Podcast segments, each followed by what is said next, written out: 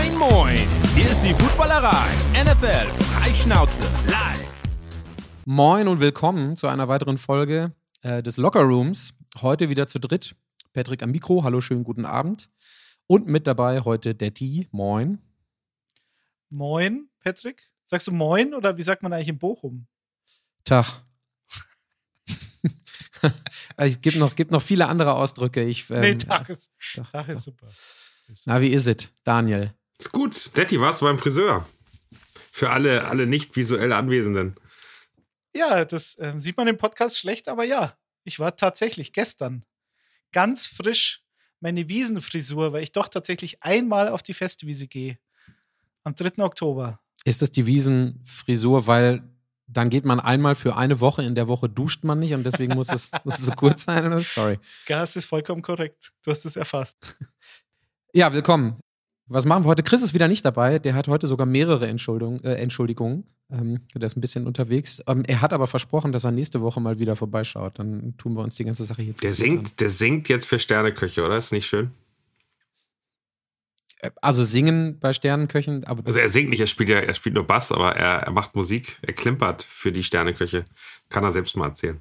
wenn er hinterher dann noch was zu essen bekommt vom Sternekoch, dann wäre ich sicherlich auch dafür zu haben. Ja, Kein Problem. Äh, Daniel hat übrigens äh, überraschenderweise den Kansas City Chiefs Hoodie an. Ich habe ich hab die gesamte Woche nur Kansas City Chiefs Sachen an, weil ich so viel von den Chiefs bekommen habe und mir selbst gekauft habe, dass ich das jetzt alles mal ausnutzen muss. Ja, ich habe eine Wette an der Firma laufen, dass ich jeden Tag was von den Chiefs anziehen kann. Ich habe darunter auch ein Chiefs T-Shirt an. Also es ist immer durchgängig Das doppelt. Hemd. Aber klar, bevor es schlecht wird, vollkommen, vollkommen zu Recht. Ich habe, glaube ich, vor zwei oder drei Tagen zufällig, weil es war in meiner, in meiner Vodafone Gigabox Mediathek drinne, auf RTL 2 habe ich anscheinend vor einem Jahr oder so mal Roadhouse mit Patrick Swayze aufgenommen und habe mir tatsächlich 15 Minuten dieses Kultklassikers angeschaut und mir ist aufgefallen, dass dieses Roadhouse, diese Bar, ist in der Nähe von Kansas City. Dann musste ich gleich an dich denken. Das Double Deuce heißt es, glaube hättest, ich. du, das hättest du ja erzählen können, bevor ich äh, in, in. Kansas City war. Dann hätte ich mir mal gucken können, ob es auf dem Weg lag. Aber ja, das ist bestimmt ein Museum, so ein Filmmuseum. Das Double Deuce in der Nähe von Kansas City, hat er gesagt. Schön. Double Deuce. Ich glaube, ja, Double Deuce. Tennis. Ja, und da räumt er doch auf, der Patrick. Kennst Patrick, das ist doch dein Namensvetter. Kennst Mein du den Film nicht? Patrick Roadhouse. Swayze kenne ich, aber den. Film, den Film nicht. Nee, nee, nee. Der ist so schlecht, dass er gut ist. Wir driften Über nicht in die wenig Film Filme kann man das so sagen wie bei dem. Wir driften nicht in die Filmecke ab. Ich habe aber gestern, nein, nein. ich habe aber gestern. Bullet Train gesehen. Den fand ich sehr kurzweilig. Den kann ich empfehlen. Ja, ja, habe ich auch schon gehört, dass der gut ist. Und ich gehe, glaube ich, demnächst in Smile, einen Horrorfilm, bei dem immer alle so diabolisch grinsen. Der soll auch recht gut sein. Okay. Da gucke ich jetzt im nächsten Nope. Das geht, glaube ich, auch so ein bisschen. Ja, der sowieso, ganz klar. Gut, okay, was machen wir sonst noch heute, wenn wir nicht über Filme reden? Ähm, zum einen. Wollen, wollen wir so viel ausmachen? Sind wir, sind wir fertig heute? Oder über Filme geredet, über Frisuren Das geredet? war's. Roadhouse Podcast. Chris haben wir auch erwähnt, dann ist er auch zufrieden. Ähm, Genau. Wir gucken zuerst auf die Picks, die wir letzte Woche getätigt haben, ob uns da einer äh, richtig gut gefallen hat oder ob wir einmal komplett ins Klo daneben gegriffen haben. Dann äh, gehen wir auf unsere Picks dieser Woche. Sleepers oder Streamers oder da können wir uns gleich vielleicht nochmal zwei Sekunden drüber unterhalten. Haben wir im Vorgespräch schon gehabt. Und ich als Moderator werde da, ich mache das erst seit ein paar Wochen, Leute. Ihr könnt mich nicht einfach mit sieben möglichen Begriffen hier stehen lassen. Können wir dann gleich nochmal drauf angehen. Und zum Ende natürlich wie immer eure Community-Fragen. Da haben wir wieder ein paar zusammengesammelt für heute. Dann fangen wir mal an. Ähm, wir machen heute wieder alles so einen, so einen schönen Snake-Draft, wobei Detti gerade sagte, vielleicht hat er bei, den, bei seinen Picks gar nicht genügend, wenn er, wenn er doppelt draften muss. Dann müssen wir da einspringen, Daniel. Daniel, fang doch mal an. Was war denn bei dir letzte Woche, äh, wie sagt man so schön, Studs and Duds bei denen, die du gepickt hast letzte Woche? Ich, bin, ich bin sehr stolz auf, auf Noah Brown, ehrlicherweise. Ich finde, der ähm, hat genau das abgeliefert, was ich äh, erwartet hatte. Äh, so aus dem Nichts kommt in Dallas, ähm, ist schon ein bisschen länger dabei, aber äh, ich glaube, ich muss kurz gucken, was, was für Punkte wir dann, dann hinterher da Fünf. rausgeholt haben. Weil er hat fünf, fünf, fünf 50, Catches für ja, fünf. 54. 54 Yards, also ist es auf jeden Fall jetzt nicht ganz das eingetroffen, was ich mir gewünscht habe, aber er war zumindest da. Ähm, Geno Smith, wie zufrieden warst du mit dem, Detti? Ja, es war zu erwarten, dass diese Falcons Defense jetzt, ähm, jetzt nicht die größte Hürde der Saison sein wird. Real Football war dann war dann aus Sicht von Gino völlig in Ordnung. Der hat halt eine massive Completion Percentage. Also da ist er, glaube ich, in der Liga führend. Hat Und er 20 macht das- Punkte geholt. Also fand Genau, ich er, auch, macht, auch er macht das, was er kann und es war ein, war ein guter Streamer von Daniel auf jeden Fall. Und ähm, er hat halt, oder die, die Seahawks Offense hat, haben halt diese Matchups gut ausgenutzt, sage ich jetzt mal. Also sie sind halt viel auf die Titans gegangen. Ist vielleicht später, wenn wir dann über unsere Titans-Streamer, äh, Sleeper reden, dann vielleicht auch ganz, ganz wichtig. Oder das Thema David Njoku, kann er es halten, was er letzte Woche gezeigt hat oder nicht. Aber Atlanta ist da anfällig und das hat Seattle ganz gut ausgenutzt. Deswegen Genau, dann Running Back Ramonde Stevenson, äh, bin ich auch super zufrieden mit. Mhm. Hat äh, richtig eingeschlagen gegen, gegen die Ravens zum ersten Mal. Scheint so, als hätte er jetzt, man weiß bei Bill Belichick bei Running Backs nie ganz genau, was passiert, aber scheint da äh, seine Rolle gefunden zu haben. Also insgesamt ganz zufrieden. Äh, ich war ja prinzipiell nicht so happy mit, äh, mit den Chiefs, aber äh, die Defense hat eigentlich auch ganz gut ausgesehen. Also da, auch da war ich eigentlich ganz, ganz happy. Ich glaube, fünf Sacks insgesamt, haben gar nicht so viel zugelassen. Also auch das hat sich relativ gut gelohnt. Ähm, insgesamt waren, da, waren da einige Treffer dabei. Algier habe ich gesehen, äh, Detti, den hast du direkt gedroppt bei uns in der Liga. Von daher, mit dem scheinst du nicht happy gewesen zu sein. Nee, ich warte auf deine, auf deine Losses letzte Woche, aber es waren anscheinend alles Volltreffer. Nee, Algier war ja auf jeden Fall nicht, nicht so toll, hab ich ja gesagt. Wir Evan müssen Ingram- ehrlich bleiben. Wir müssen dazu stehen. Evan Nein, Olgi war schon okay, aber er war nicht gut. Ich fand, der war real footballmäßig echt scheiße, weil Cordero Patterson, da habe ich auch noch kurz, also kurzer Exkurs. Wir hatten Daniel und ich ähm, haben zwei Spieler erwähnt letzte Woche. Ich hatte Cordero Patterson, ich glaube mit dem Zitat, ich glaube nicht an Cordero Patterson, deswegen werde ich mir den Allgeier überall stashen, weil ich nicht Glaubst glaube, ja, dass er du glaubst ja seit, seit anderthalb Jahren gefühlt nicht. Den, den Downfall beschreibst du ja schon relativ lange. Nee, er war ja da Ende der letzten Saison, im letzten Saison Drittel und ich dachte, okay, also ich glaube nicht, dass er so dominiert. Er war ja auch in Woche 1, glaube ich, gegen, gegen New Orleans relativ unauffällig und da macht er halt das Spiel seines Lebens in Seattle. Das heißt, man muss immer erst schimpfen. Das hören die, und die NFL-Profis hören diesen Podcast. Und Gruß geht raus an Roquan Smith. Ich glaube, 16 Tackles, die spielentscheidende Interception. Daniel hat seine Work Ethic in Frage gestellt und er hat gespielt. Ich finde, wir sollten das so durchziehen. Wenn wir wollen, dass ein Spieler performt, müssen wir ihn schimpfen, dann hört er das. Aber Tight End war ich wirklich weit verloren. Evan Engram, glaube ich, unter zwei Punkte. Austin Hooper, den wir noch gesagt haben, ah, mal gucken. 1,9 Punkte. Aber bei Evan Ingram warst du nicht so weit weg, weil das war, war meines Erachtens ein Touchdown und dann bist du bei dem Titan eh schon wieder zufrieden. Also war okay, aber ich glaube, er hat halt nur einen Catch. Also es war schon weniger als davor, das stimmt. Also ich habe ich hab quasi auch auf jeder Position, ich bin mit äh, ähm, Conkling gegangen, 8 für 84, bei den Jets war okay. Da bin ich ziemlich zufrieden natürlich mit CD Lamb, ne? 8 für 87 und Touchdown. Das waren einige Punkte dabei. Und ähm, bei mir, Daniel, du hast das gerade so als Win mit Noah Brown, den habe ich mir eher so orange angemarkert. Bei mir fand ich nicht ganz so dolle. Und äh, Leonard Fournette, äh, 70 Yards from Scrimmage in der Mischung aus ähm, Rennen und Fangen. Das fand ich ganz okay. Wobei die anderen beiden, und dann kommen wir dann zu den Verlierern hier, ähm, Brashard Perryman und Scotty Miller bei den Bucks war eher mal Griff in die Nix-Kiste. Das hat nicht so viel Spaß gemacht. Ja, ich fand jetzt im Nachhinein, weil ich habe es mir am Sonntag auch gedacht, als ich das Spiel angesehen habe, dann dachte ich, okay, Scotty Miller, er steht auf dem Platz, also er ist physisch anwesend, aber dass Russell Gage irgendwie 28 Bälle fängt, war relativ überraschend. Es war für uns aber halt auch ein bisschen überraschend, dass er überhaupt spielt, so wie einige andere. Julio Jones hatten wir erwähnt, dann habe ich noch gesagt, spielt er überhaupt? Dann hat er nicht gespielt. War aber leider kein Spiel von Scotty Miller. Da waren wir uns alle drei, glaube ich, einig, dass der Ja, ein super auch, auch. Beasley kam ja hin und hat direkt Catches gehabt. Auch das war für mich ein bisschen überraschend, dass Ja. der so schnell im Roster steht, auf dem Platz steht, hätte ich jetzt nicht erwartet. Aber äh, Russell Gage ist natürlich ein Pick, den, den Tom Brady selbst dahin gebracht hat, nach Tampa gefahren hat. Und daher wird er irgendwann noch Bälle bekommen. Genau. Ähm, vielleicht bei mir noch kurz, also Jared Goff. Schade, den fand ich zum Beispiel im Real Football wieder relativ überzeugend. Es war ein bisschen blöd, weil dann haben sie, waren sie so hoch in Führung gegen Minnesota und haben dann halt sehr konservativ gespielt. Amon Ra hat sich verletzt, ist auch fraglich für die äh, Woche, für Woche, Woche 4. Wie so einige andere, also Breaking News, Amon Ra St. Brown, DeAndre Swift, TJ Hawkinson, DJ Chark und Reynolds, der ja auch so ein Complementary Receiver ist, bei den Lions alle nicht trainiert, Mittwochabend. Warten wir es ab. Also Goff war dann doch nicht so gut. Er hat halt zum Schluss den Pick gehabt. Wenn er noch einen zweiten Touchdown macht, wäre alles okay gewesen. Ist aber ein Loss meinerseits. Ich habe ihn aber selber aufgestellt, also ich muss damit leben. Damian Pierce war das, was ich mir erhofft hatte. Äh, Workhorse in einem guten Matchup. Äh, 20 für 80, ein Touchdown, zwei Catches sogar noch gehabt und aber halt blöderweise zwei Fumbles. Einen haben sie verloren, einen haben sie recovered. Und dann kam Rex Burkett, der hat dann eigentlich nichts mehr gemacht, aber das Matchup war gut, der Spieler ist gut. Jetzt spielen sie gegen die Chargers, die sehr dezimiert sind.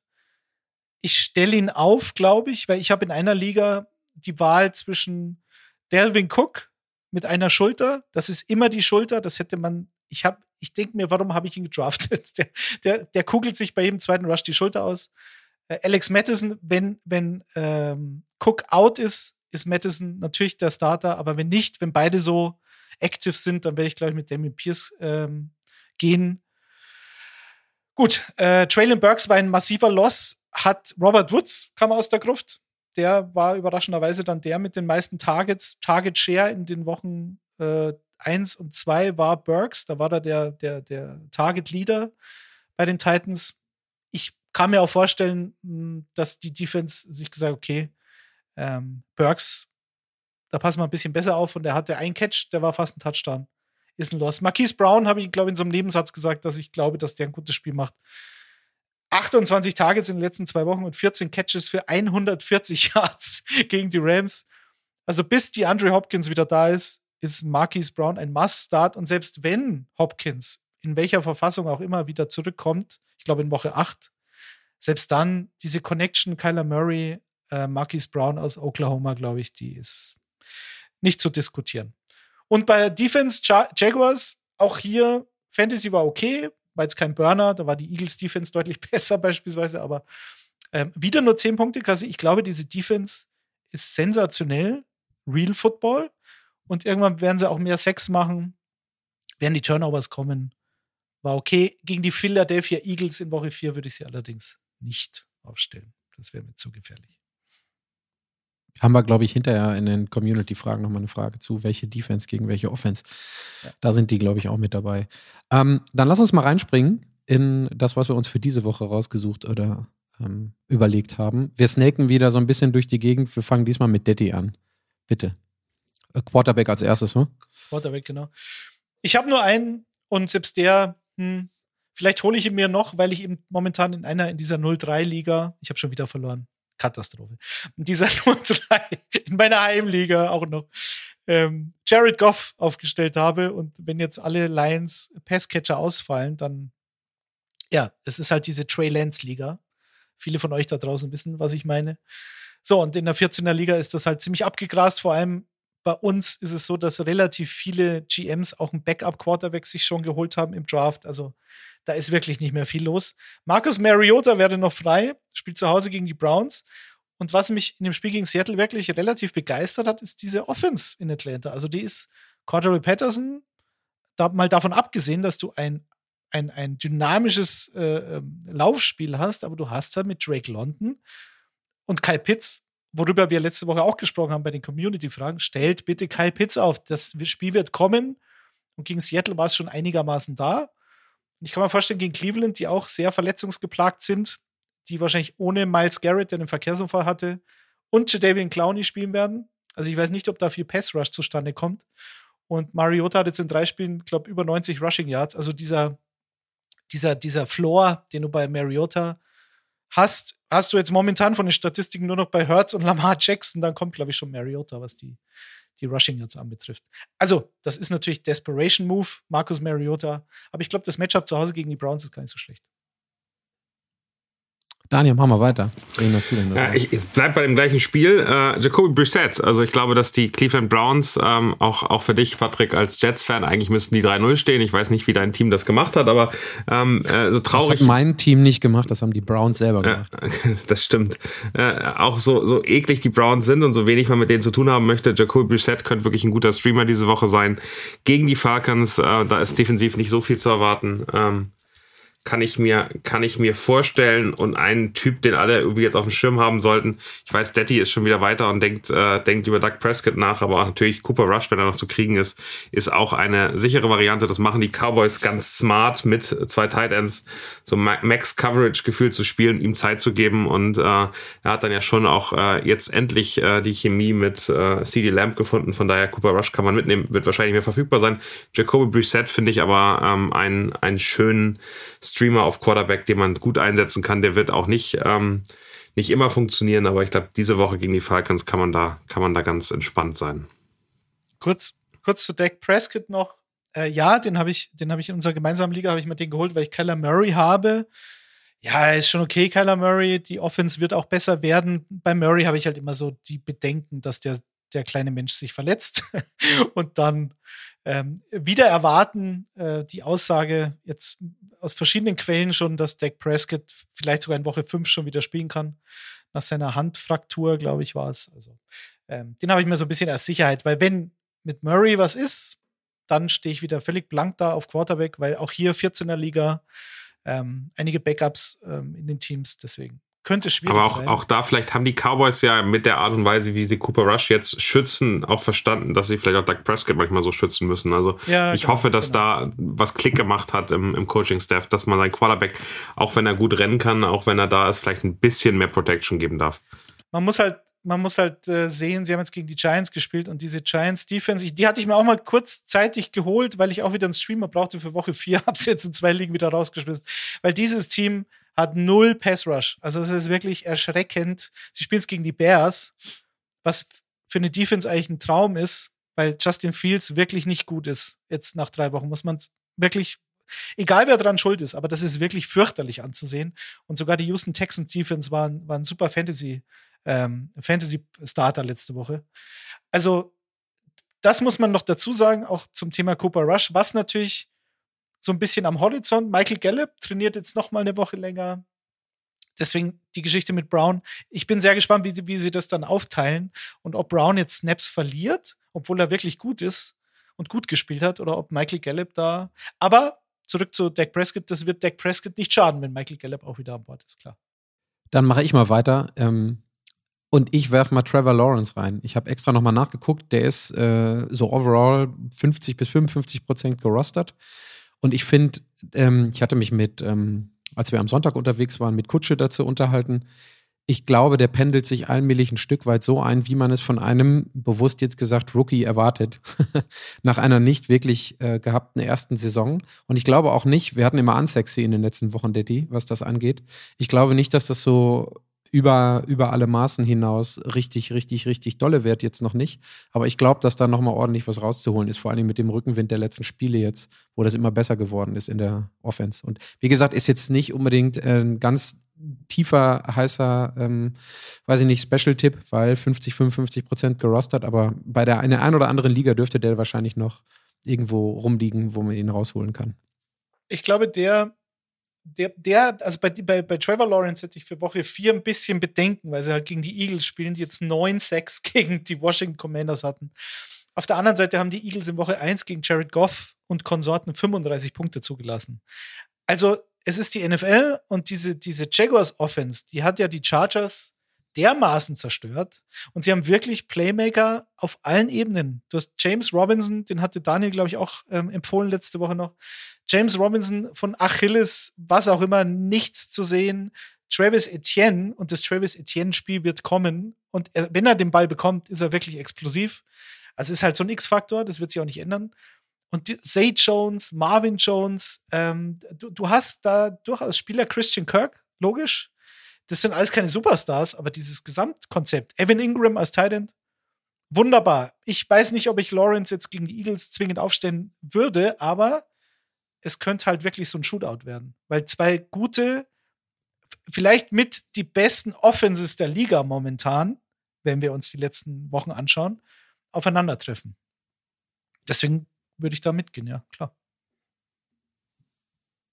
Ich snake mal. Die andere musste ich mitbringen, geht nicht anders. Zach Wilson, nur 2% gerostert, ist jetzt wieder mit dabei. Ähm, muss man wahrscheinlich nicht allzu viel von erwarten. Auf der anderen Seite, Corey Davis war letztes Jahr schon da, hat jetzt noch nicht so viel Target Share abbekommen. Conklin als, ich sag jetzt mal, Midrange-Waffe als Tight End hat die letzten Wochen immer mehr, ich sag jetzt mal, Verantwortung übernommen. Und äh, Yosama, der bisher noch gar nicht im Spiel war, Dettys Lieblingsthema, Blocking oder Catching Tight End, ist auch mal so ein bisschen due. Und ich glaube, für die, für die erste Woche gegen die Steelers, die Wilson spielen kann, könnte er da doch so ein bisschen, also ich sag jetzt mal West Coast, Short Passing, einfach um Sicherheit reinzubringen. Ich glaube, dass das nichts Großartiges wird, aber dass das für ein paar Punkte sorgen könnte. Also Wäre für mich, Entschuldigung, das nenne ich, also unter, unter dem Aspekt, wir reden ja über Flex und Superflex, wäre für mich die, die Superflex im, ja. in der Dynasty League, ne? Also, Zach Wilson im ersten Spiel nach der Pause wäre mir zu heikel wahrscheinlich, aber was für mich ein anderer Aspekt ist, den auch viele, das Problem werden viele GMs haben, was mache ich denn mit Elijah Moore? Und Elijah Moore spielt so gut wie alle Snaps. Elijah Moore ist ein geiler Daddy, können wir, können wir aufhören, schon jetzt über Wide Receiver zu reden, wenn wir noch bei Quarterback sind? Du nimmst einem anderen Picks weg. Das ist jetzt der zweite Spieler, den du Hast du Elijah Moore als Lieber, oder? Ich habe auch Elijah Moore hier und ich habe auch Zay Jones hier. Also, du, du, du fängst schon an, über andere Sachen zu reden hier. Das, so geht das nicht. Aber dann, aber dann lass uns doch, aber dann lass uns doch genau okay. jetzt den, weil, weil ihr sowieso beide keinen zweiten, zweiten Quarterback habt, weiß ich doch. Das stimmt. Ich habe schon zwei Quarterbacks erzählt. Können wir. Cooper Rush, Jacoby Brissett. Dann lass uns jetzt die Bridge nehmen, nicht zu Running Backs, sondern zu Wide Receivern. Und dann unterhaltet euch doch bitte einfach gemeinsam über die Vorzüge von ähm, Moore. Und dann haben wir nämlich alle was davon. Bitte, Daniel, Elijah Moore. Elijah Moore ist der, ist der Jets-Receiver, äh, der, dem so ein bisschen die Catches fehlen, der, wie du richtig gesagt hast, alle Snaps spielt, alle Routen läuft, ähm, der überall da ist und äh, super sinnig. Also ich habe sogar vier Wide Receiver, wo man ja mal Angst hat, dass sie weggepickt werden hier äh, von, von anderen Leuten. Äh, also Elijah Moore und dann eben Zay Jones, genau das gleiche, äh, sind für mich zwei, die sehr wenig gerostert sind und, glaube ich, zu sehr langfristig auch sehr sicheren Punktelieferanten werden können. Ähm, das, das sieht ganz gut aus bei beiden. Also ich habe mir das gesamte Jetspiel so anderthalb Mal angeguckt und ja, Moore hatte auch ein paar Mal Pech in irgendwelchen, in irgendwelchen, ja, aus ähm, äh, professionellen Gründen. Da muss man doppelt und dreifach drüber lachen über sowas, die Jets aus professionellen Gründen angucken. Ähm, ich weiß nicht, da sind für mich Watson und Davis, wenn jetzt Wilson wieder da ist, deutlich weiter vorne, weil ich, ich weiß nicht, ob es immer gute Coverage war oder ob Moore äh, sich schlecht separated hat bei den, bei den Würfen. Da sah auch alles, das sieht so halt, da ist Potenzial, aber ich habe nicht das Gefühl gehabt, dass es da, so wie bei einem Conklin die letzten Wochen mal durchbricht. Mhm. Aber, aber Zach Wilson und Elijah Moore hatten nur letztes Jahr eine wirklich gute Chemie. Uh, Elijah Moore hat wirklich gutes Breakout-Jahr gehabt, direkt als Rookie. Ähm, das sehe ich als sehr, sehr positiv an. Und die Steelers Defense ist jetzt auch nicht bekannt dafür, dass sie Wide Receiver limitieren würde. Also auch da wird es gute Punkte geben. Also am Ende spricht gerade diese Woche sehr, sehr viel für Elijah Moore. Richtig wahr, Detti? Genau aus den, genau aus den Gründen habe ich Wilson empfohlen als Superflex-Quarterback. Detti, hast du auch noch mal, kennst du diesen Moore? Willst du da auch noch was zu sagen? Äh, Rondell Moore, ja, da, da bin ich gespannt, weil ähm, äh, jeder jetzt auf Dodge ähm, natürlich aus ist und völlig zu Recht, weil er halt super, super Spiele gemacht hat, aber halt genau diese Rondell Moore-Rolle spielt. Also auch hier bin ich gespannt. Wenn Rondell Moore in eurer Liga noch irgendwo, ich glaube, Chris, unser Kreisel Roder, ich hatte ihn, glaube ich, jetzt rausgeschmissen. Ich auch gesehen. Also, wenn, falls der verfügbar sein sollte und ihr Platz auf eurer Bank habt, dann würde ich, glaube ich, Rondell Moore mal so ein bisschen stashen. Das wäre eine Option. Ähm, also wir sind bei Wide Receivers jetzt, oder? Für die, für die Woche 4. Also ich glaube, der Elefant im Raum ist Romeo Dubs von den Packers, ganz klar. Hat ein Sensationsspiel gemacht. War natürlich auch bedingt durch den Ausfall von, von, von Sammy Watkins und den Ausfall von Christian Watson. Er war aber halt die klare Nummer zwei hinter Alan Lazard und hat jedes seiner Targets gefangen. Ich glaube, acht Catches oder acht, oder acht von neun, wie auch immer. Und wenn du halt in diesem in diesem, in diesem Inner Circle, Circle of Trust von Aaron Rodgers bist, dann kommst du, glaube ich, so schnell auch nicht mehr raus. Sammy Watkins fällt jetzt wieder ein paar Wochen aus. Ähm, ich glaube, Injured Reserve, vier Wochen, also mindestens. Und Romeo Dubs war die klare Nummer zwei. Und ich hatte letzte Woche gesagt, ich glaube an ein Rodgers Statement Game. Ich glaube, fantasymäßig wird es zum Schluss dann ein bisschen dünn, weil dann haben sie ja wieder relativ wenig gemacht und die Packers, äh, die, die Buccaneers haben ein bisschen zurückgeschlagen. Aber ich glaube, Romeo Dubs für die Flex für die nächsten Wochen ist für mich fast schon, fast schon safe, würde ich sagen.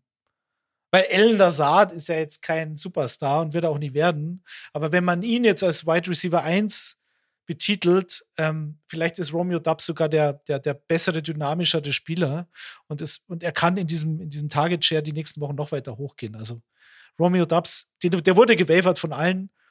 Ist die Frage jetzt für Woche 4 gegen die Patriots, kann man, finde ich, auf der Flex machen, Romeo Dubs. Und ich habe noch wenn wir Snake machen, ich habe noch nur zwei Namen. Das sind zwei Rookies. Daniel, bitte spring rein, wenn einer dabei ist. Alec Pierce von den Colts, war jetzt lange verletzt, hatte eine super Preseason anscheinend, ist äh, von den Cincinnati, Visa Kutsche, von den Cincinnati Bearcats. also hochgelobter Rookie, leider verletzt oder Concussion hat er, glaube ich, gehabt. Ähm, hatte fünf Targets, drei Catches, 61 Yards, aber dieser Typ ist always open. Und in dieser Colts Offense hinter Michael Pittman ist ein Riesenloch. So, also Alec Pierce habe ich, also wenn ihr wieder, wenn ihr Platz auf der Bank habt, holt euch den. Genauso wie George Pickens von den Steelers, auch ein Rookie, hat jetzt auch so ein, so ein kleines Breakout-Game. Also dieser Catch war natürlich sensationell gegen die Browns, aber hat sehr viele Snaps und ich glaube, dass der Chase Claypool als, als Receiver Nummer zwei in Pittsburgh überholen könnte.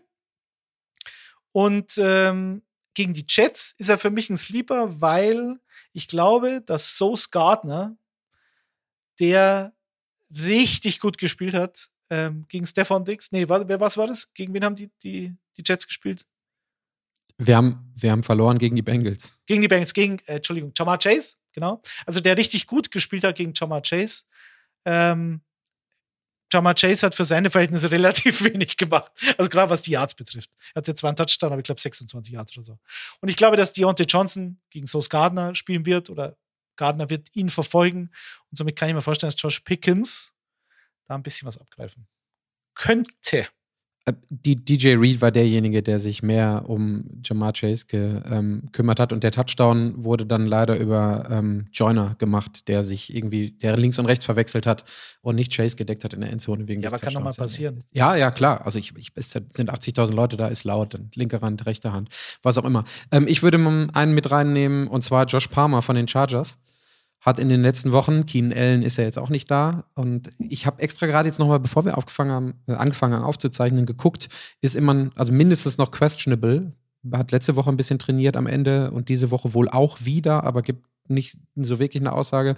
Und Josh Palmer hatte ähm, ich muss noch einmal nachgucken. Im ersten Spiel drei Receptions, fünf Yards, dann gegen die Chiefs vier Receptions, 30 Yards mit einem Touchdown und gegen die Jaguars dann sechs Receptions mit 99 Yards. Und das ist dann spätestens, finde ich, solange Keenan Allen nicht da ist, so ein leichter Aufbau eines Spielers, der nach in den nächsten Wochen wahrscheinlich immer noch eine Rolle spielen wird. Und wenn er nur Wide Receiver 3 ist und dadurch für irgendeine Flex oder wen auch immer in, in Frage kommt, den habe ich noch mit auf dem Schirm. Ja.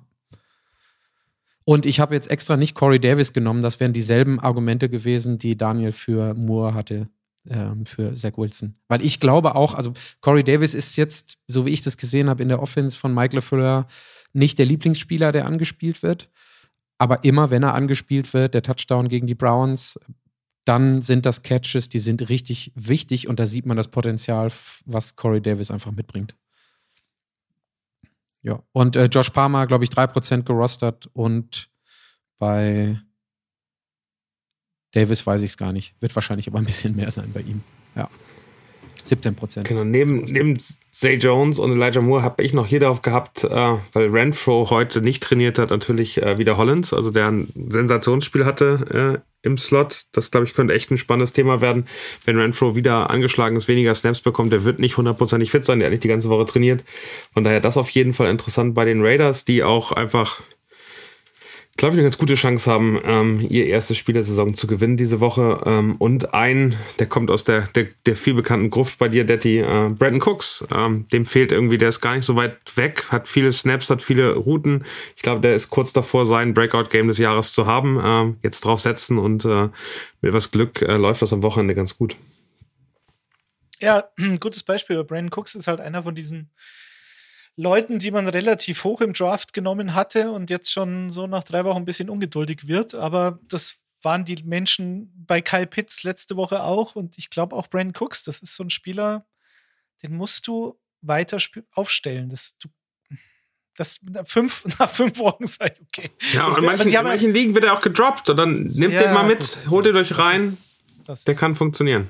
Droppen ist Quatsch. Bis, also ich, ich verstehe den Ansatz zu sagen, Brandon Cooks, ich will es jetzt erstmal sehen, mal wieder von dir, aber ich meine, die, die Konstellation ist die gleiche wie letztes Jahr. Davis Mills ist weiterhin sein Quarterback. Also das Wir, Spiel kommen- wird wir kommen vielleicht bei den Running Backs noch drauf. Ich schmeiß Alvin Kamara jetzt nach den ersten drei Wochen auch nicht weg. Hm? Das ist clever, glaube ich, ja. Also von wegen Stats und Stats. Ich hatte noch einen hinterher zu werfen und zwar bei den ähm, Giants ist äh, Sterling Shepard raus und die danach kommen, Kadarius Tony, Wendell Robinson, sind auch mindestens questionable oder fallen quasi aus. Und dann kommt der gute Richie James. Wer kennt ihn Mhm. nicht? ins Spiel. Der hat ähm, in den ersten drei Spielen auch immer mal so drei, vier, fünf Receptions bekommen, im Mittel zwischen 35 und 50 Yards. Könnte sein, dass der ähm, auch noch mal ein bisschen mehr Target Share hat. Da weiß ich nämlich nicht, wie viel Target Share der gehabt hat, wie viel Target Share der bekommt. Oder es könnte sein, dass er mehr Target Share bekommt. Ist im Moment auch nur gerostert zu, ich glaube, unter einem Prozent. Also es wäre dann wirklich mal ein, ein, ein wie nennt man das, Underground-Tipp. Ja.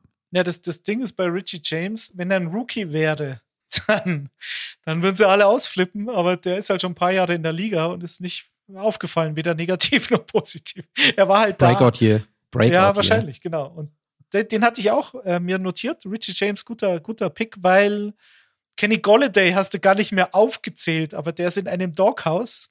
Das ist, äh, das größer kann es nicht sein und besser abgeriegelt auch nicht. Aber ich glaube, jetzt irgendwann ähm, muss man sich bei den Giants schon mal überlegen, okay, versuche ich jetzt einen Spieler, der vor drei, zwei Jahren noch bei den Detroit Lions wirklich ein kein, kein hervorragender, herausragender äh, Receiver war, aber der wirklich gerade bei den tiefen Dingern, Jump Balls etc. mit zu den Besten in der ganzen Liga gehört hat.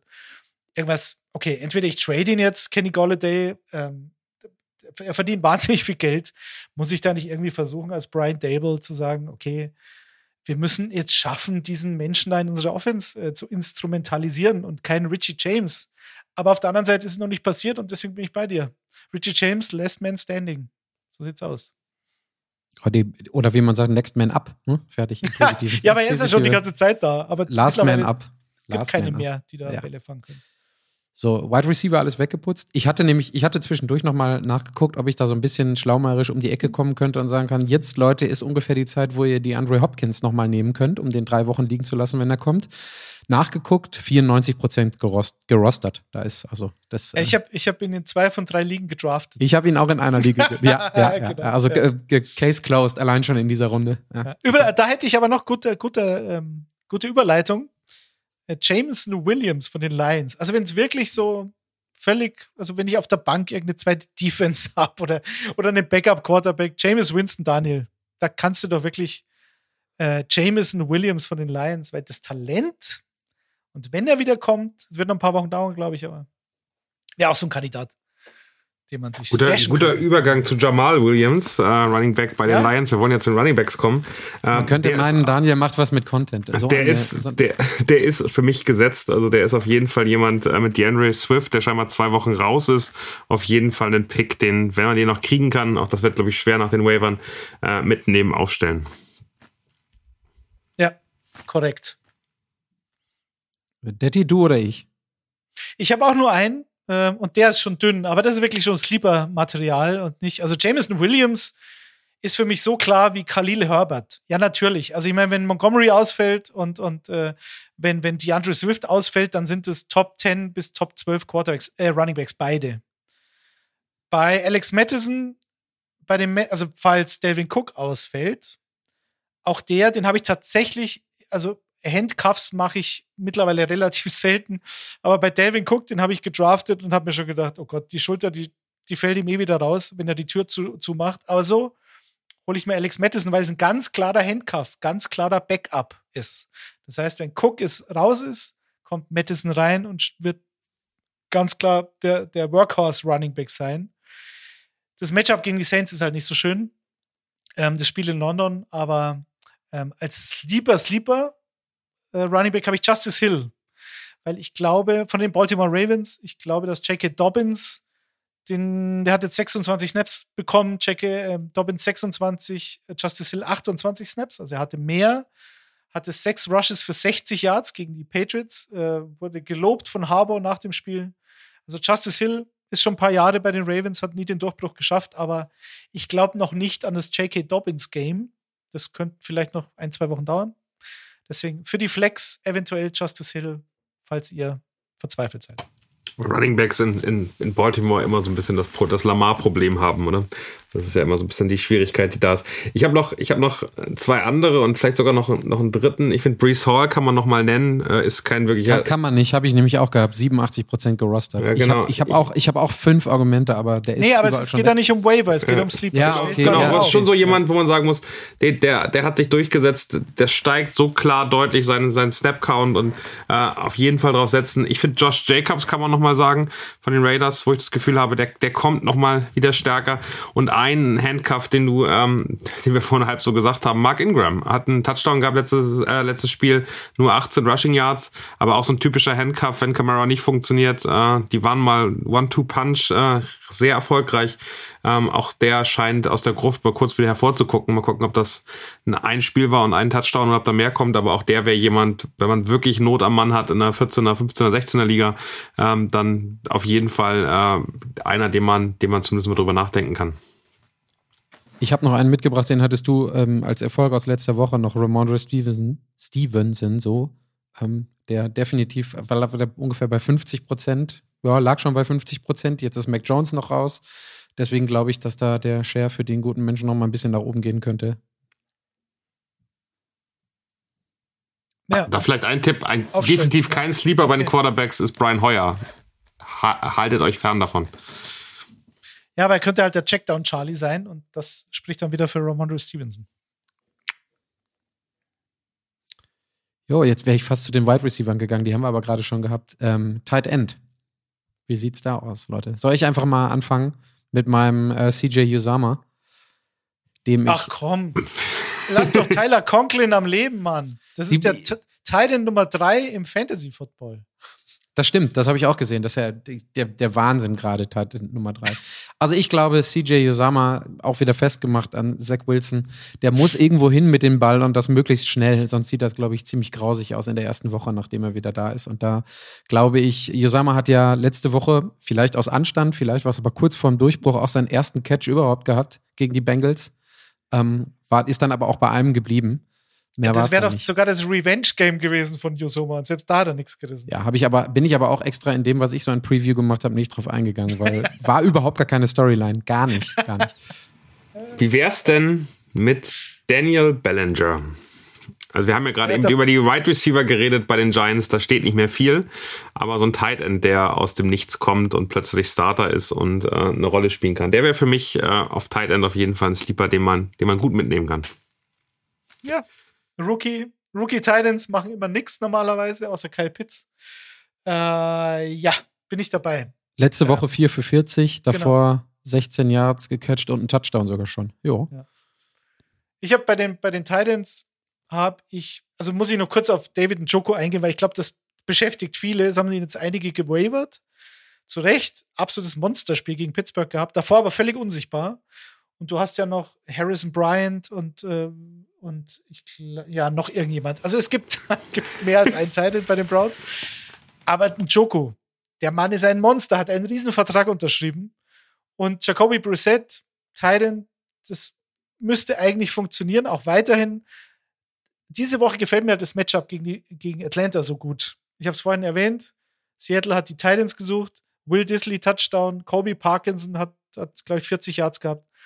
Und Noah Fant ist aus der Fantasy-Gruft. Also, nee, da bleibt er immer noch drin, aber selbst der hat Bälle gefangen. Also, das Titan, äh, das, das Matchup von, von, von David Njoko ist gut. Und wenn ihr immer noch Zweifel habt, ah, ist das jetzt was so fluky, ich würde ihn aufstellen. Sleeper habe ich zwei. Hayden Hurst von den Bengals spielt gegen Miami, war verletzt. Dann haben die, die Bengals gegen die Jets relativ hoch geführt. Deswegen hat er, glaube ich, nur 40 Prozent der Snaps gespielt. Ich glaube, die haben den dann rausgenommen, so in der zweiten Halbzeit. War aber davor klarer Nummer 1 Titan, hat relativ viele Targets schon gehabt. Hayden Hurst, ehemaliger First-Round-Pick von den Ravens, sollte man nicht vergessen. Jetzt spielen sie gegen die Dolphins und die Dolphins sind mit ihren Outside-Cornerbacks oder generell mit der Secondary sehr, sehr gut, aber gegen Slot-Receiver und gegen Titans nicht so gut.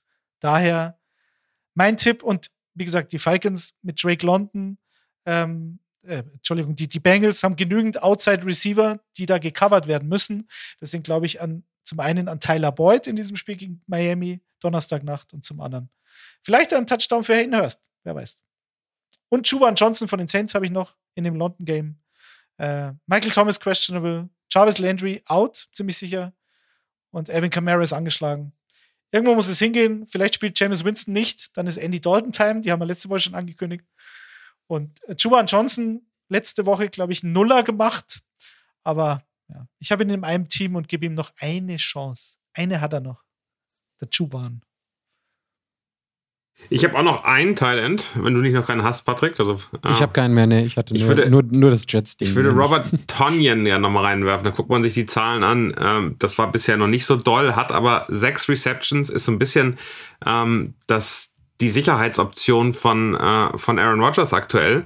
Und ähm, der kommt ja von einem Kreuzbandriss, ähm, bewegt sich aber besser, wird wärmer. Man hat das Gefühl, jedes Spiel steigt sich das. Das hat sich in den Fantasy-Punkten noch nicht so gezeigt. Äh, es gab auch wirklich keine großen Big Plays, keine, keine großen Scoring Plays. Aber Robert Tonyan wäre für mich eine Option, die man durchaus streamen könnte auf Titan, der nicht so weit weg davon ist, wieder ein großes Spiel zu haben. In jedem Spiel getargetet und immer mehr. Ne? Also das, was du sagst, nicht Breakout, aber ähm, wenn das konstant so weitergeht und nach oben geht, dann ja, definitiv. Ja, wie gesagt, ich habe keinen mehr. Ähm, ich würde einmal zu den Defenses rüberspringen und obwohl, ähm, wie ist es, äh, Defenses don't travel well oder wie sagt man? Keine Ahnung. Auf jeden Fall habe ich die, weil ich, ich musste was tun, weil ich die, ähm, die letzten Wochen die ähm, Indianapolis, die Colts Defense hatte. Und ich habe mir rausgeguckt, die äh, Vikings Defense gegen die Saints. So, weil ich, äh, du sagtest es gerade auch, Daddy, äh, da ist nicht so viel bei den Saints gerade und ähm, da könnte man dann ordentlich mal ein vernünftiges Spiel auf die Beine stellen. Also das, das wäre meine Defense, die ich mir, die ich mir in der Tat auch gegriffen habe. Die ich mir in der Tat auch gegriffen habe, und zwar in zwei Ligen, Patrick. Also da sind wir uns, ähm, da sind wir uns einig. Es ist die Vikings Defense, ich werde das nicht so recht schlau aus der gegen Detroit wieder relativ viele Punkte zugelassen. Pass Rush nicht wirklich, wobei die, die Lions O-Line auch eine gute ist. In Woche 1 gegen die Packers waren sie sensationell. Klar, totale Zerstörung äh, von Green Bay. Aber ich tippe auch oder ich setze meine Hoffnung auf Minnesota in London ohne James Winston. Vielleicht ohne Michael Thomas, vielleicht ohne Jarvis Landry, mit Evan Kamara, der nicht so wirklich fit ist und so weiter. Also. Es ist bei mir auch eher eine Entscheidung, die getroffen wurde aus dem, wo steht denn die Saints Offense? Ja, genau. und die haben halt wahnsinnig viele Turnover. Also die haben ja, die kriegen genau. gar nicht so viele Sex, aber ja. James Winston, gut, und Andy Dalton erschreckt niemanden. Also von dem her bin ich dabei. Daniel, hast du eine Defense? Ich finde, ja, also es ist ja wirklich, wir gehen in Sleeper, wirklich in Sleeper Defenses hier rein. Das sind nicht die Top, Top 15 Defenses. Ich finde, die Arizona Cardinals werden, werden spannender und gerade gegen die Carolina Panthers könnte ich mir vorstellen, Baker Mayfield ist jetzt die Saison schon bekannt dafür, so ein paar äh, Fehler zu machen. Äh, JJ Watt äh, ist seit letzter Woche wieder da. Der Pass Rush wird stärker, nicht auf dem Niveau des Vorjahres. Ähm, da fehlt einfach ein bisschen was zu. Ähm, die haben mehrere Rookies da in der, in der, in der Defense, die, die langsam sich an das, an die Temperatur in der NFL gewöhnen. Da kann ich mir einfach wirklich durchaus vorstellen, gerade durch die, ähm, die, die ordentlichen Safeties, das ordentliche Backfield, dass da was passieren kann, punktemäßig. Also die Cardinals wären gegen die Carolina Panthers für mich ein möglicher Tipp. Ähm, ansonsten, ich glaube, dass ähm, da bin ich jetzt erst gespannt, was Daddy als IDPs noch auf dem Schirm hat. Und Nick Bolton ist kein Sleeper mehr, Daddy. ähm, na, also gut, zu dem Thema noch. Defense Arizona normalerweise nie im Leben. Die sind vogelwild, die Cardinals. Aber McCaffrey fällt vielleicht aus. Also auch Stand Mittwochabend, Quad Injury. Here we go again. Gibt es doch dieses, dieses schöne Meme. äh, ja, also mal abwarten. Auch hier wieder die Frage, wenn ihr völlig ähm, verzweifelt seid und McCaffrey fällt aus, euch fällt McCaffrey aus.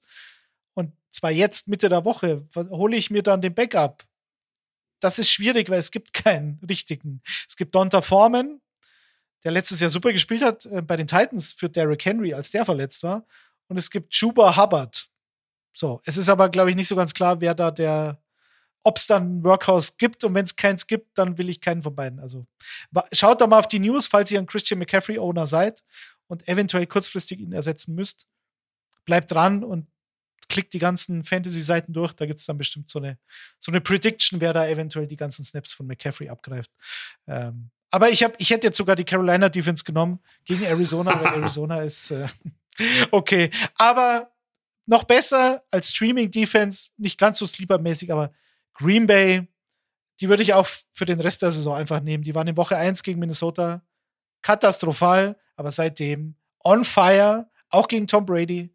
So, also jetzt spielen sie gegen die Patriots ohne Mac Jones. Besser geht's nicht.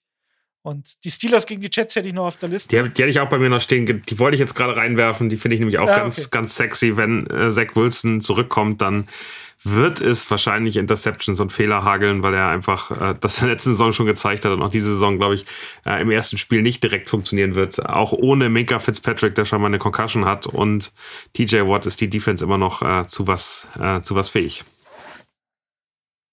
Ja, das ist ja, ich glaube, da, da, da, da wettet man ein bisschen auf den Namen. So, das ist, ich habe sie auch. Nein, ich habe sie, ich habe sie, ich habe sie gedraftet und habe sie behalten und das ist die Steelers Defense. Also ich meine, hallo, so, aber ohne TJ Watt ist die wirklich, jetzt waren es zwei ganz, ganz schlimme Wochen. Also furchtbar.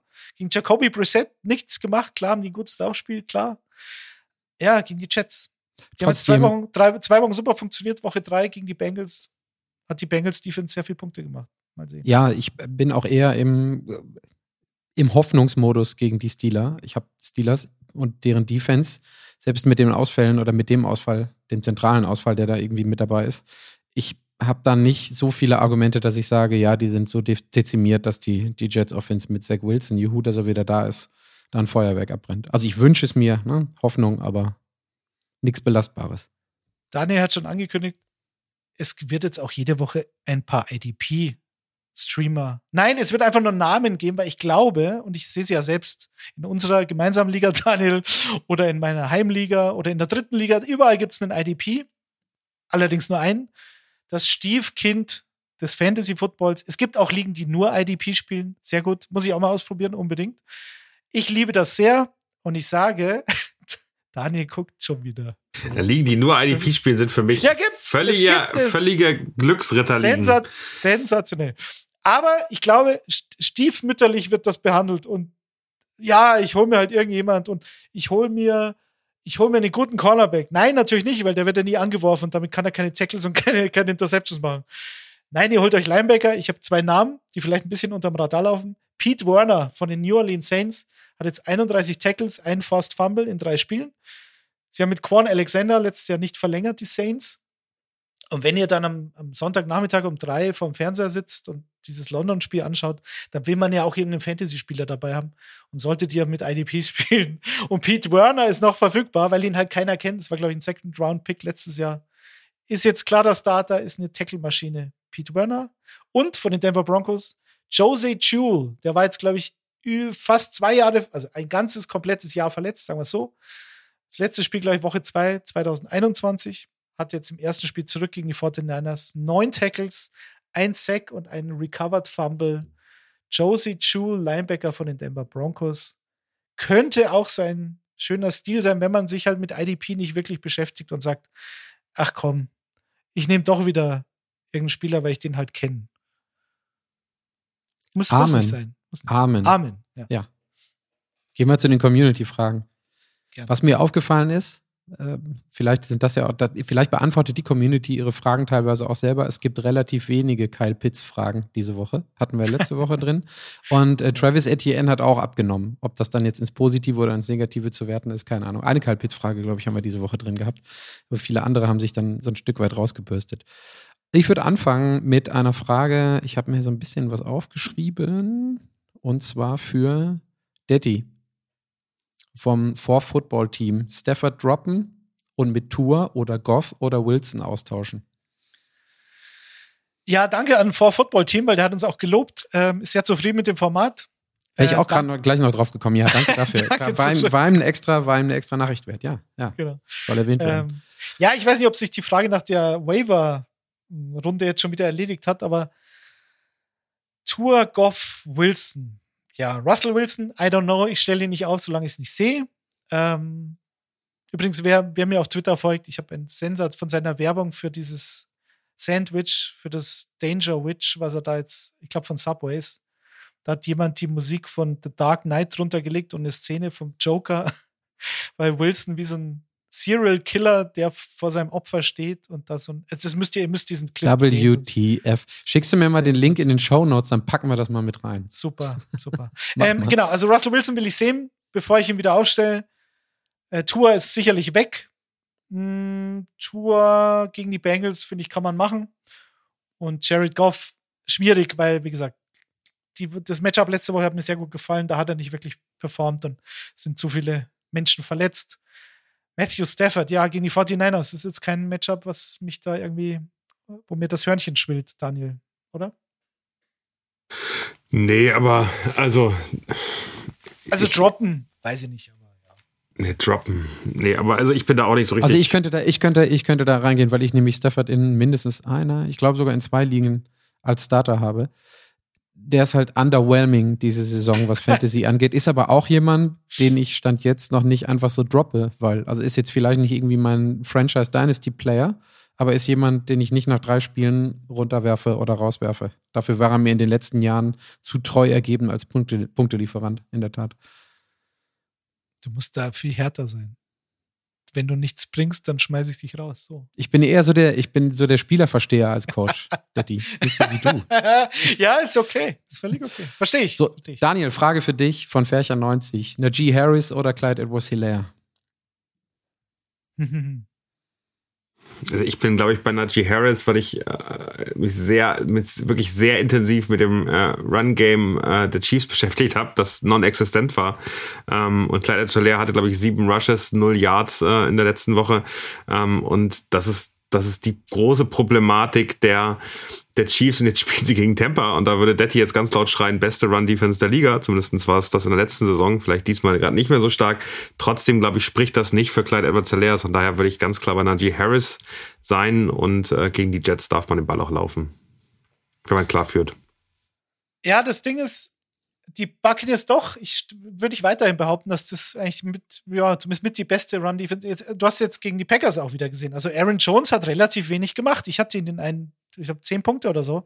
Und selbst wenn du über das klassische Lauf spielst, deswegen haben wir letzte Woche von AJ Dillon abgeraten gegen Tampa, da ging sowieso nichts, aber selbst die, die Catches auf die Running Backs, auch das, da sind sie halt einfach brutal athletisch ähm, mit ihren Inside-Linebackern und Devin White vor allen Dingen. Also ist halt wahnsinnig schwer, dagegen anzukommen. Aber es sind zwei Running Backs, von denen ich beiden nicht so richtig überzeugt bin, wo ich irgendwie das Gefühl habe, da müsste mehr kommen, die ich beide nicht smart finde in der Art und Weise, wie sie ihre, ihre, ihre Lücken suchen. Das sind wir natürlich im richtigen Football.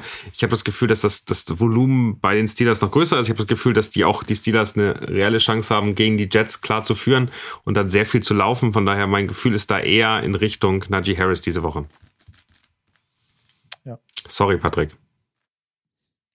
Pff ich bin da, also wenn ich, wenn ich noch emotionaler Fan wäre bei den Vereinen, denen ich so folge, quer durch den Sport, dann könnte ich, könnte ich keine Podcasts mehr moderieren. Ich mache eine einfache, einfache Frage für mich zwischendurch. Was ist mit Keenan Allen? Weiß keiner so genau. Wie gesagt, hat letzte Woche mittrainiert, diese Woche steht er auch wieder drauf, aber ist noch questionable. Ist, wie sagen, sagt man immer so schön, wahrscheinlich Game Time Decision, aber selbst wenn er spielt, dann in irgendeiner Art von Snap Count. Damit also ist er ein Soft Tissue gewesen ich glaube, dass man da nicht direkt auf volle Belastung geht, um da noch was Größeres zu riskieren. Deswegen rauslassen diese Woche. Ich habe ihn in zwei Ligen, glaube ich. Ähm, bei mir habe ich für Ersatz gesorgt oder gehe davon aus, dass der Ersatz, den ich für Keenan Allen vorher schon hatte, spielt. Ähm. Ja, ich, also bei Keenan Allen, ich traue ihm dann doch im Zweifel, weil ich glaube, der ist so, der war ja auch schon, ich glaube, der hatte zwei schwere Verletzungen und diese Soft-Tissue-Geschichten, okay. Also ich glaube, wenn er spielt, dann weiß ich nicht, ob der auf, groß auf einem Snap-Count ist. Und den Chargers geht da, geht der Arsch auf Grundeis, um es mal so zu formulieren. Also ich glaube, die werden da, die sind jetzt nicht in der Position, die haben es gegen die Jaguars eine Vollklatsche bekommen, da groß zu sagen, ja, wir riskieren jetzt nicht so viel Keenan, sondern wenn er da ist, wenn er aktiv ist, dann würde ich ihn, glaube ich, auch aufstellen. Ähm, ich habe von Max Keil äh, noch eine Frage, was würdet ihr mit David Montgomery und David Cook machen? Das ist genau das gleiche. Ich glaube, David Montgomery wird relativ bald dann für out deklariert werden. Aber Devin Cook, der wird wieder mit so einem Harnisch daherkommen und Wie gesagt, die Schulter hat er immer. Seit ich diesen Spieler kenne, ich habe ihn nie gedraftet und dieses Jahr habe ich den Fehler gemacht. Aber mir wenigstens Madison als, als Handcuff geholt. Aber der läuft zweimal, dann springt ihm wieder eine, und ist die Schulter wieder raus. Und was machst du dann? Also, wenn ihr eine einigermaßen solide Alternative habt, weiß ich nicht, Damien Pierce oder so, so wie es bei mir ist, dann ich spiele Pierce, weil da gehe ich nicht mit so einer halben Schulter, die schon so wieder aus dem Gelenk so rausguckt, ins Spiel, oder? Was, wie seht ihr das? Also fallen lassen auf keinen Fall. Das ist ja eher so die, die Frage. Ich Nein, Woche vier. Woche Aber ich finde, ich find Davin Cook und, und David Montgomery sind zwei völlig verschiedene Fälle. Also es ist schwer, die so über einen Kamm in irgendeiner Form in einer Frage zu beantworten. Nee, weil David, die ja beide verletzt Genau, David Montgomery ist für mich raus. Der ist da, also da haben wir jetzt auch einfach einen, einen sensationellen Ersatz, den wir irgendwie alle schon erwartet haben. Ähm, da haben die, da haben die wirklich überhaupt gar kein Problem. Devin Cook ist eben immer noch ein, also das, das muss man abwarten bis zum Ende. Ich glaube, wenn er, wenn er als äh, Game Ready gesehen wird, dann sollte man ihn aufstellen. Und dann würde ich auch darauf hoffen, dass er, dass er einigermaßen punktet. Ähm, und wenn man ihn gedraftet hat, lieber Detti, dann muss man auf ihn setzen. Und äh, ich glaube, das, das ist dann am Ende sozusagen so ein bisschen das Schicksal, was man dabei, dabei dann hat. Ähm, ja, so ist es dann am Ende. Außer man hat jemanden wie Damian Pierce, wo ich sage, naja, oder man hat jemanden wie Brees Hall oder ne, in diese Richtung. Wie Khalil Herbert, ja, definitiv. Ja, genau. genau. Gehe ich das Risiko ein mit Cook oder? Ich habe ich hab, ja. ich hab noch so eine andere Running Back-Frage in deine Richtung, Detti. Der Chris Dombro fragt bei Facebook, auch da kann man uns schreiben, Moin zusammen, denkt ihr, Rashad Penny kommt dieses Jahr noch in Fahrt oder ist er eher ein Kandidat zum Droppen? Dann lass mich das bitte direkt kombinieren mit der Frage, die wir hier hatten. Da war nämlich die Frage, muss ich einmal kurz gucken, Rashad Penny oder Khalil äh, Herbert von Svenito Bookingberg. Und auch zu Khalil auch Herbert waren wir ja gerade schon was. Svenito. Ein, ein, Freund des Hauses, genau. Äh, Gab mehrere Fragen, ja, komm noch ein paar. Ich glaube auch Seahawks-Fan. Ja, gute Frage. Also wenn Montgomery out ist, dann ist es Herbert oder nix. Das ist wie damals ähm, bei Guardiola. Das ist Gell? Entweder Herbert und Nick, ganz klar, bei den Giants ist für mich Stash und Play ganz klar. Ja. Und davon gehe ich aus. Ich, Rashad Penny generell, also viele Chancen hat er jetzt so langsam nicht mehr. Ich muss ihn quasi aufstellen. Ich habe wenig Alternative in dieser, ihr wisst schon, die 03-Liga. Ähm, da muss ich es machen. Da, da, keine Ahnung, bleibt mir nicht viel anderes übrig. Ähm, aber gegen die Detroit Lions, wenn er da nichts reißt, dann haben wir ein Problem. Und ich glaube schon, dass er der Starter vor Kenneth Walker erstmal bleibt.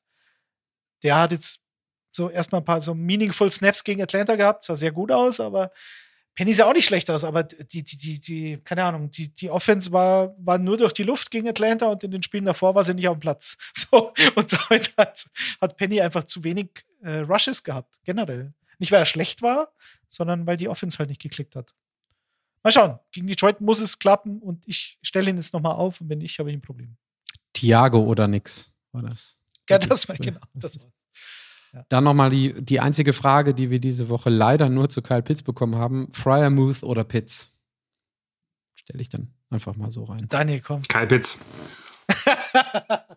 ja, ich muss auch Kyle Pitts sagen. Ich, ich bin der Gründer des Fryermuth Fanclubs, also tut mir leid, aber solange Kenny Pickett das Ruder nicht rumreißt in Pittsburgh, sieht es für Freiermut auch nicht so sensationell aus. Deswegen. Aber dann, aber dann stehen wir da 3-0. Ich wäre auch instinkt. Ich habe jetzt gerade nochmal die Zahlen angeguckt, aber zeigt dann, zeigt dann. Braucht brauch gar keine Zahlen. Kyle Pitts. Das ist der zentrale Spieler bei den Falcons. Der lernt gerade, wie er äh, durch Drake London plötzlich doch, doch noch mehr Raum kriegt und äh, der wird weiter punkten. Gut, dann mache ich mal eine Quick Round. Ähm, Quarterbacks entweder oder. Wir fangen ganz unten an. Goff oder Wenz? Auch von Svenito gefragt. Einfach nur vielleicht die Namen raushauen. Goff oder Wenz? Detti? Ach du. Gegen wen spielen die Lions, ist Wentz, die Frage gerade bei dir, oder? Wenz, Wenz, Wenz gegen die Cowboys. Komm. Ich bin auch bei Carson Wentz.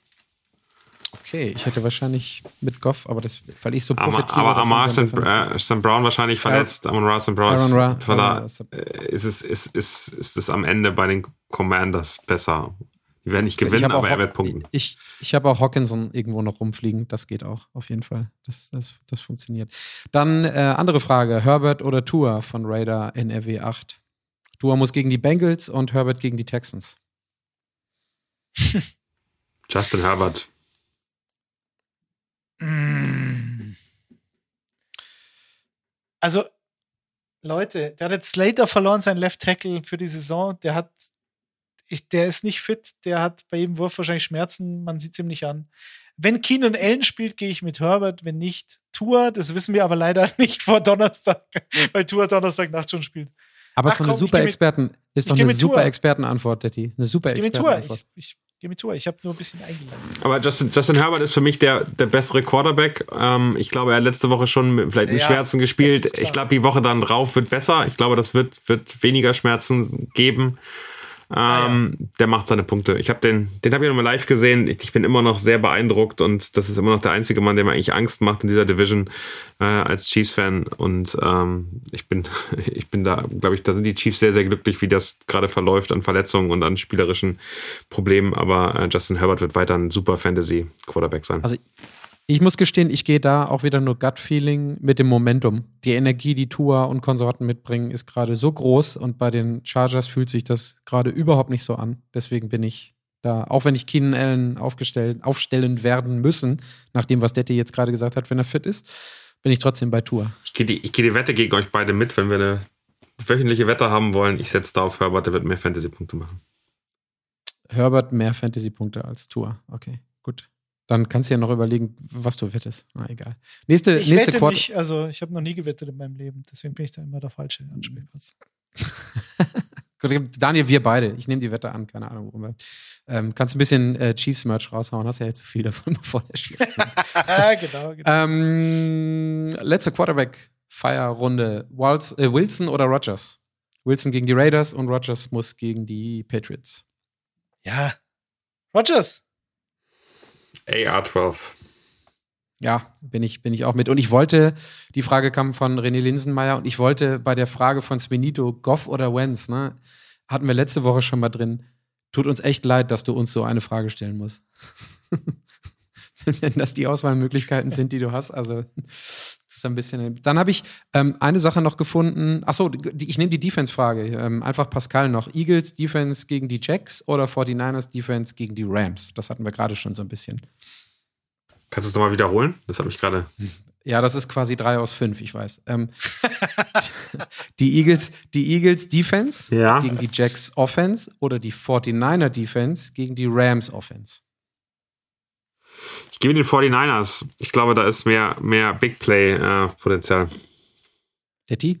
Ja, die Frage habe ich gesehen und habe mir tatsächlich vorher schon Gedanken gemacht. Aber dann weiß ich, ah, dann, dann weiß ich aber, warum Daniel die Frage danach stellte, ob ich nochmal vorlesen kann und nicht du, weil das heißt, eigentlich wäre das, hätte das von dir kommen müssen. Nee, also Eagles Defense ist natürlich 9 Sacks gegen Washington. Das ist brutalst, aber die ersten beiden Wochen, glaube ich, waren jetzt nicht so, so knorke. Und Jacksonville, diese O-Line hat, glaube ich, erst zwei Sacks bekommen.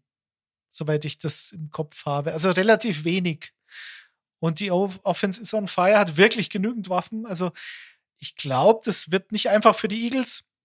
Auf der anderen Seite auch nicht einfach für Trevor Lawrence, weil weil die Eagles natürlich super Cornerbacks haben, so, aber ich weiß nicht, ob sie so viel Sex und so viel Pass Rush generieren, dass da genügend ähm, übrig bleibt. Und deswegen gehe ich, wer waren die anderen?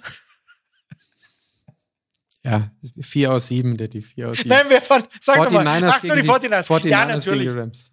Stafford ist auch nicht, läuft auch nicht rund. Also, Der, der, Quarter, der Super Bowl Quarterback mit den meisten Interceptions in der Regular Season. Ich sag's immer einfach nochmal. genau. 17, genauso viel wie ähm, der liebe Trevor Lawrence letzte Saison. Ich schieße mir auch selber ins Knie, weil ich ja Stafford habe. Das heißt, ich dürfte nicht sagen 49ers, aber ich gehe, dann- was heißt natürlich, ich gehe auch mit den 49ers.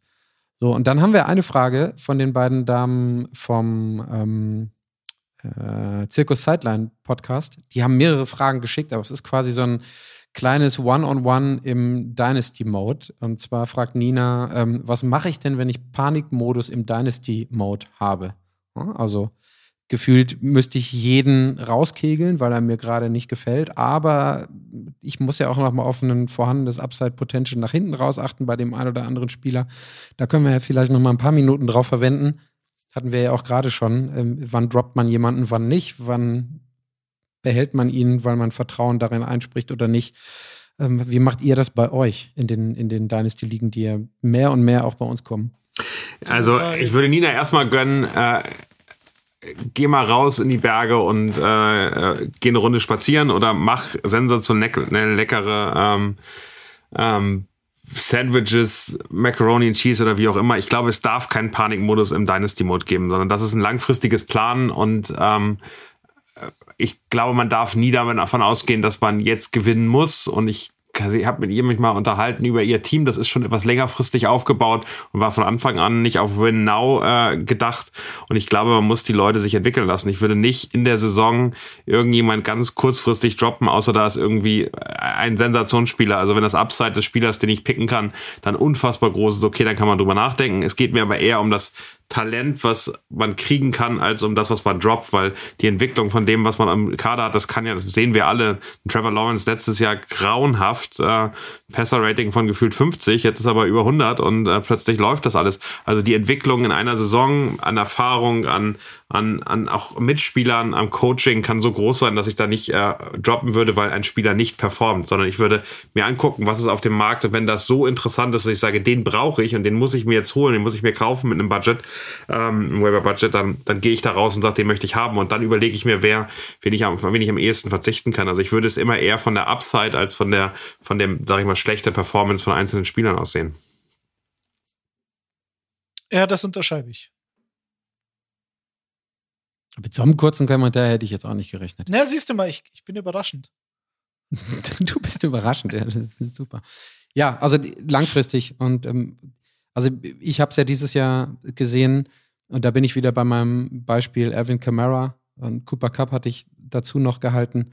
Da muss man sich halt ein bisschen Gedanken machen, so Franchise Cornerstones, die können sich und sollten sich dann auch ein Stück weit entwickeln dürfen oder müssen. Und wenn du sagst, Daniel, dass ihr euch eh schon unterhalten habt und dass das nicht im Win-Now-Mode äh, Mode angelegen angelegt wurde, dann wer weiß, wie viele erfolgreiche GMs schon mal in den Bergen waren und in der quasi Off-Season ein paar Minuten frische Luft schnappen konnten, um keine über, überhasteten Entscheidungen zu machen. Und die andere Sache ist, mit wem willst du denn jetzt was ersetzen, was dann potenziell, also ich meine, wir sind ja hier nicht beim HSV, ne, dass Opa Kühne um die Ecke kommt und wir nehmen nochmal 10 Millionen für einen alternden Star, der in der Wintertransferperiode irgendwo rumsteht und uns nicht weiterbringt. Das, naja, aber, aber, ja aber ein Beispiel, du hast einen Justin Fields, äh, wo, wo Daddy auch gerade völlig zu Recht sagt, der hat kein NFL-Niveau aktuell. Das kann unterschiedliche Gründe haben, das kann der Spieler selbst in sein Talent sein, das kann die Mitspieler sein, das kann das Coaching sein, das kann der Status des Franchise sein, der einfach auf Rebuild ist und ihn nicht wirklich unterstützt. Und was machst du da? Sagst du jetzt, komm, ich drop jetzt Justin Fields und so würde ich nicht denken, sondern wenn ich sage, okay, da ist ein Quarterback, dem ich die nächsten fünf, sechs, sieben Jahre vertraue, der besser ist als, als den, den ich aktuell habe, dann würde ich überlegen, ob ich den nicht droppe und sage, okay, ich nehme mir jetzt, ähm, keine Ahnung, Davis Mills, weil ich sehe, bei den Texans performt der durchgängig, ist schon viel erfahrener und ich nehme ihn eben, weil ich den Upside so spannend finde von Davis Mills, dann ist das in Ordnung. Wenn ich aber rausgehe und sage, nee, ich komme von der anderen Ecke, dann, dann glaube ich, ist das falsch. Daddy, jetzt musst du wieder sagen, du unterschreibst das, dann sind wir damit durch. Nee, ich, also, zu dem Thema unterschreibe ich alles, was Daniel sagt. Das stimmt. Ich habe ich hab noch eine Frage, ähm, die ich wahnsinnig interessant finde und jetzt ja. wieder weg vom Dynasty. Devonta Smith oder Cortland Sutton. Und also die ist, die ist für mich von äh, Domsky Finanzarzt. Gruß an den Finanzarzt. Finde ich total spannend, weil, also ich würde sagen beide, auf jeden Fall beide. Aber wie geht's jetzt weiter? Also Cortland Sutton, vor zwei Wochen schon ein geiles Spiel gemacht. Ähm, letzte Woche, ich glaube, gegen die 49ers 8 von 10, also 10 Targets, 8 Catches, 97 Yards. Auch so mal so eine 30, 35 Yard äh, Reception mit dabei mit Russell Wilson. Also der ist eigentlich der einzige Spieler in dieser Offense, der so richtig klickt mit Wilson bis jetzt und ist halt auch ein geiler Spieler. Also war für mich vor der Saison so ein Top, Top 5 Receiver-Kandidat eigentlich mit Wilson und es die Offensiv furchtbar aus, aber er, über ihn kann man nicht meckern, glaube abgesehen von, von Woche 1. Äh, und Devonta Smith, ich meine, Daniel weiß es am besten. Du hast ihn auch aufgestellt diese Woche. Zwei Wochen am Stück, sensationell. Aber wie viele Punkte hat er gemacht, Daniel, jetzt, letzte Woche? Also der hat insgesamt, der, also ich habe mal, mal, ich habe es mal gegenübergestellt äh, auf Fantasy Pros, weil ich das eben, also das, das ist wirklich vom, da hilft kein Bauchgefühl, sondern die sind irgendwie auf dem gleichen Niveau und das stimmt dann am Ende auch. Also wenn du die Fantasy-Punkte anguckst, 30,9 für Devonta Smith diese Saison, 29,6 für Cortland Sutton. Ähm, also der Average ist wirklich 0,4 pro Spiel unterschiedlich, was nun irgendwie überhaupt nichts ist. 2021 war Smith stärker, da haben wir auch alle gesagt, fehlte der Quarterback Quarterback bei den Broncos, der, der Cortland Sutton wirklich einsetzen kann. Äh, sie haben gleich, also der, der, die Gegner, die sie haben, sind auch relativ ähnlich. Ähm, äh, das ist schon, das ist schon interessant. Wer läuft, denn, wer läuft denn bei Denver noch rum? Der auch Bälle Jerry fangen könnte. Judy. er- Jerry Judy so, zum Beispiel, natürlich, genau. natürlich. Ähm, Ja, ja. also da, Wo alle Panik jetzt haben, zu Recht. Tim Patrick läuft nicht mehr rum, aber ansonsten ist da immer noch alles in Ordnung. Ähm, ist, ähm, ist glaube ich, relativ ähm, spannend, dass, äh, dass äh, die dann sagen, ganz klar Cortland Sutton, aber ich glaube, das ist am Ende ein Gefühlsding, wo man nichts Falsches antworten kann. Also es ist am Ende wirklich eine, eine, eine Luxussituation, wenn man einen von den beiden sich aussuchen kann. Und da würde ich, also würde ich gar keinen Ratschlag geben. Ähm, spricht vieles für Cortland Sutton, es spricht aber nach dem letzten Spiel auch vieles für Devonta Smith. Also ich würde, ich, ganz ehrlich, so vom, vom Gefühl her, ich glaube, dass die Eagles Offense ein bisschen overperformt, während ich denke, dass die Denver Offense ein bisschen unterperformt. Und wenn sich diese Regression to the Mean, jetzt ist einfach nur Kopf, gar nichts, wenn, Mhm. sie, wenn da die Regression to the Mean einsetzt und ich gucke mir dann die Zahlen an, dann würde ich eher Cortland Sutton jetzt gerade nehmen. Also wie gesagt, ich würde sagen, auf jeden Fall beide. also mehr Starts als die beiden geht nicht. Aber wenn ich mich entscheiden müsste, bin ich bei Patrick, weil ich glaube, bei Denver ist die Gefahr, dass dir jemand das Spiel stiehlt in der eigenen Offense, äh, geringer als, ähm, ähm, als bei den Eagles, weil du da immer noch AJ Brown hast. Und es kann dir halt passieren, dass AJ Brown dann auf einmal 15 Catches hat für 150 Yards, weil er es schon gezeigt hat bei den Titans, nicht nur einmal so. Und diese Gefahr sehe ich jetzt bei Denver nicht. Also du hast AJ Brown halt noch. Jetzt war es zwei Wochen Devonta Smith. In Woche eins war es AJ Brown. Und da könnte das Pendel dann schon wieder zurückschlagen, weil die Defense natürlich auch reagiert und vor dem Spiel schon schematisiert und sagt, hey Leute, wir können Devonta Smith nicht vergessen. Und ich bin mir sicher, dass in den letzten beiden Wochen die, die, die, die Defensive-Koordinatoren sich halt auf AJ Brown konzentriert haben. Und auf diese ganze Eagles-Offense, die halt einfach nicht zu stoppen ist momentan. Deswegen. Aber egal, beide, beide aufstellen. Ich habe noch eine Frage für euch. Chris Olave, der ähnlich sensationell performt wie die zwei, die wir gerade genannt haben in den letzten Wochen. Oder DK Metcalf. Full PPR, ist klar, davon gehen wir aus. Ich glaube, gerade die Situation der Verletzung ähm, spricht aktuell sehr stark für Chris Olave. Also, äh, wenn Michael Thomas raus ist, James Winston ist natürlich so ein, so ein Thema für Was sich. ist, wenn Winston raus ist? ich, ich bin, Das wäre für mich jetzt der entscheidende Faktor. Genau, also definitiv. Ähm, es ist eine, ist eine wirklich spannende Frage, was bei den Saints dann passiert, ob wir unser Schweizer Taschenmesser wieder als Quarterback und nicht mehr als Tight End sehen. Ähm, trotzdem, glaube ich, wäre Ja. ich gefühlt bei dem, bei dem Spieler, der die bessere Position in seinem Team hat. Und äh, bei DK Metcalf bin ich sogar aktuell so, das kann ein Spiel mit drei Punkten sein oder 1,5 Punkten sein und das kann ein Spiel mit 18 Punkten sein, äh, wo er irgendwie loslegt. Und ich habe das Gefühl, dass bei Chris Olave kann ich ein bisschen stärker damit, also der Floor ist einfach höher. Also der, der beständige Floor ist für mich höher, auch mit einem anderen Quarterback, weil er da mehr oder weniger die einzigen sicheren, sicheren Hände dann gefühlt hat. Äh, von daher wäre ich aktuell eher bei Chris Olave. Ähm, der spielt in London. Ich glaube, auch das spricht für mich noch so einen persönlichen Grund dazu. Das guckt man sich gerne um 15.30 Uhr an und äh, kann mitfeiern.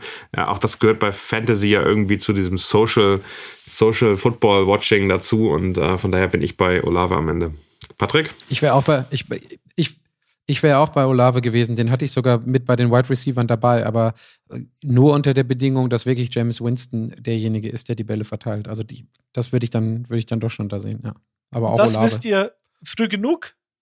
Äh, um 15 Uhr oder um 14 Uhr wisst ihr das schon und dann entscheidet ihr. Metcalf ist halt, genau, wie Daniel sagt, immer Big Play waiting to happen und Geno Smith ist jetzt nicht so kacke, wie man es hätte befürchten können. Ich hätte Gino fast mit als Quarterback mit reingenommen. Ja, ja, gegen Detroit. Also Ja, mh, Jeff Okuda, ne? Also Jeff Okuda hat, glaube ich, letzte, ähm, letzte Woche gegen Justin Jefferson das beste Spiel seines Lebens gemacht. War ja, glaube ich, ein Top 3 NFL-Pick vor ein paar Jahren. Auch Achillessehnenriss, soweit ich weiß, und so weiter. Also Jeff Okuda, mal Kudos in dem Fantasy-Podcast an Jeff Okuda.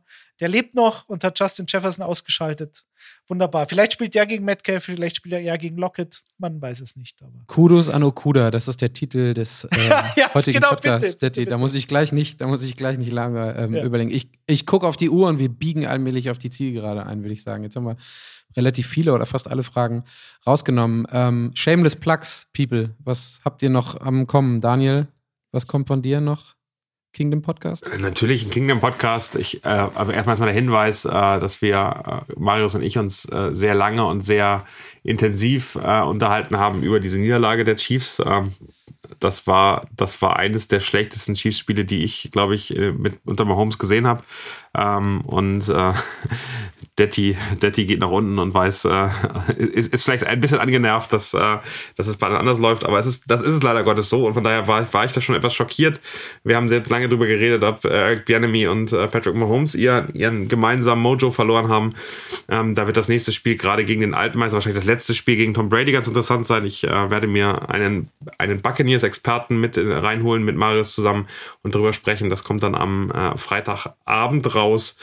Äh, ich glaube insgesamt, ähm, wenn man unseren Social Media Sachen folgt, dann, dann sieht man, was wir an Output gerade haben. Ich würde auch nochmal einfach hinweisen auf äh, Money Downs, äh, Max von Garnier äh, und Schuan Fatah, die, die die relevanten Spielszenen des letzten Spieltages auseinandernehmen, auch schon online auf dem Footballerei-Account. Also da, glaube ich, kann man auch gut mal reinhören. Ähm, finde ich äh, eine sensationelle Geschichte und wirklich in die Tiefen gehen, von denen ich keine Ahnung habe in Football, wo die da reingehen und sich die einzelnen Plays angucken. Das finde ich immer äh, sensationell. Kleiner, kleiner Fun-Fact zu den letzten Minuten des Chiefs-Spiels, was ich eigentlich bis dahin mehr oder weniger zusammen mit Daniel geguckt habe, in etwas größerer Runde.